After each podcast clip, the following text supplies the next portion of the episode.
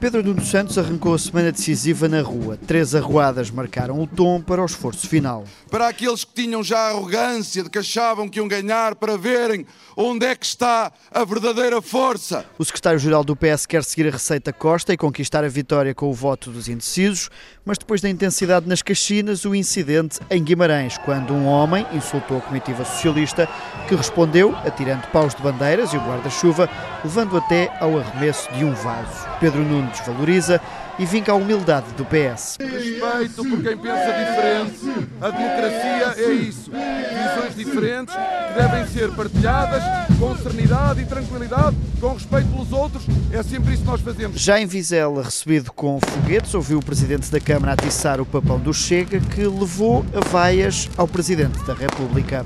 E se não tiver condições para fazer essa coligação, o nosso Presidente da República, Marcelo Rebelo de Sousa, vai criar condições para ele poder fazer esse acordo e desmentir o que tem dito nesta campanha.